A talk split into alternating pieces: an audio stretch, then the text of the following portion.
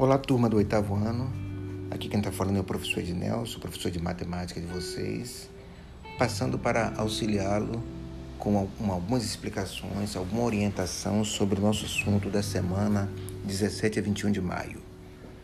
É, inicialmente, eu gostaria de pedir a vocês que continuem assistindo aos programas da televisão e compreendam que esse assunto que eu estou trabalhando com vocês é um assunto mais ou menos uma revisão do sétimo ano embora os assuntos da televisão sejam assuntos já específicos para o oitavo ano, mas são assuntos também necessários para a complementação da atividade de vocês.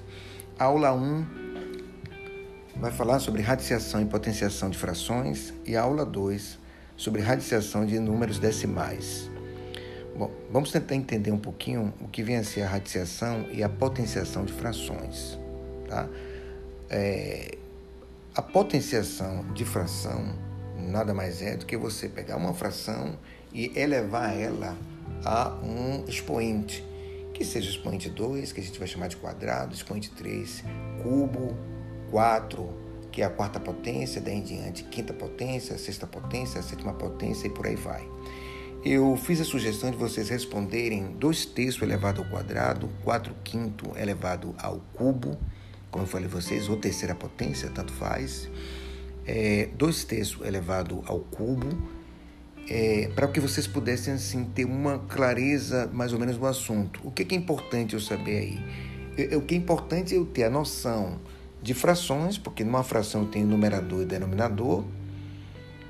Eu tenho é, um envolvimento também com a questão da, da potência, né? que já entra um outro assunto aí, que eu dependo que vocês tenham o, o, o domínio de fração que é a potenciação, e nada mais é do que uma fração elevada a uma potência. Nesse caso, primeiro aí, uma potência elevada ao quadrado. Então, como é que eu iria resolver isso?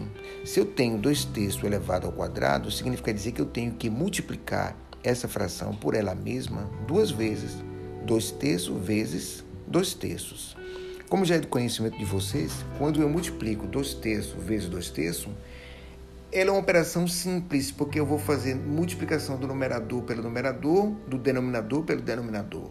É como se eu fizesse 2 vezes 2, 4, colocasse lá no meu numerador esse 4, e 3 vezes 3, 9. E eu teria 4 sobre, sobre 9. Eu quero que vocês procedam da mesma maneira com a questão B e a questão C, onde eu tenho 4 quintos elevado ao cubo, eu tenho 2 terços elevado ao cubo. Lembrando-se que isso aqui é uma multiplicação e não uma soma. Eu vou fazer 4 vezes 4 quinto vezes 4 quinto vezes 4 quinto. E multiplicar numerador por numerador e denominador por denominador. Lembre-se que na primeira multiplicação, o primeiro produto eu volto e multiplico pelo numerador seguinte. No denominador, da mesma maneira, eu calculo, eu multiplico o 5 vezes 5, pego esse produto, que é o resultado da multiplicação, e volto a multiplicar pelo, pelo 5. Vamos tentar lá, depois vocês me dizem. Na hora eu verifico a, a, o número de acerto de vocês. Com relação à, à segunda questão, a aula 2, melhor dizendo, a radiciação de números decimais, nós temos, por exemplo, a raiz quadrada de 0,04, raiz quadrada de 0,81, raiz quadrada de 1,44. O que, que eu preciso compreender aí? Que na verdade todo número decimal é também uma fração. Né? E se eu transformasse esse 0,04, por exemplo, em uma fração, eu teria 4, né? o 4 sobre o 10, né? 4 sobre, na verdade, duas casas, perdão, duas casas decimais, 4 sobre 100. Simplesmente é como se eu, na verdade, fizesse essa multiplicação, elevasse ela ao quadrado e tentasse achar uma potência dela, né? Lembrando só uma coisa a vocês, nós, nós temos aí termos envolvidos, né? Termos envolvidos. Numa radiciação, nós temos o radicando, o radical e o resultado que a gente vai chamar propriamente de radiciação, ou, o, o resultado da radiciação, né? Ou radical, como queira e que todas essas três que eu coloquei aí é uma raiz quadrada. A raiz quadrada, e ela é uma operação inversa à potência, né? Para eu chegar a esse 0,4, eu fiz o quê? 2 vezes 0,2 vezes 0,2. Quando eu multiplico 0,2 vezes 0,2, é como se eu estivesse achando aqui a raiz quadrada.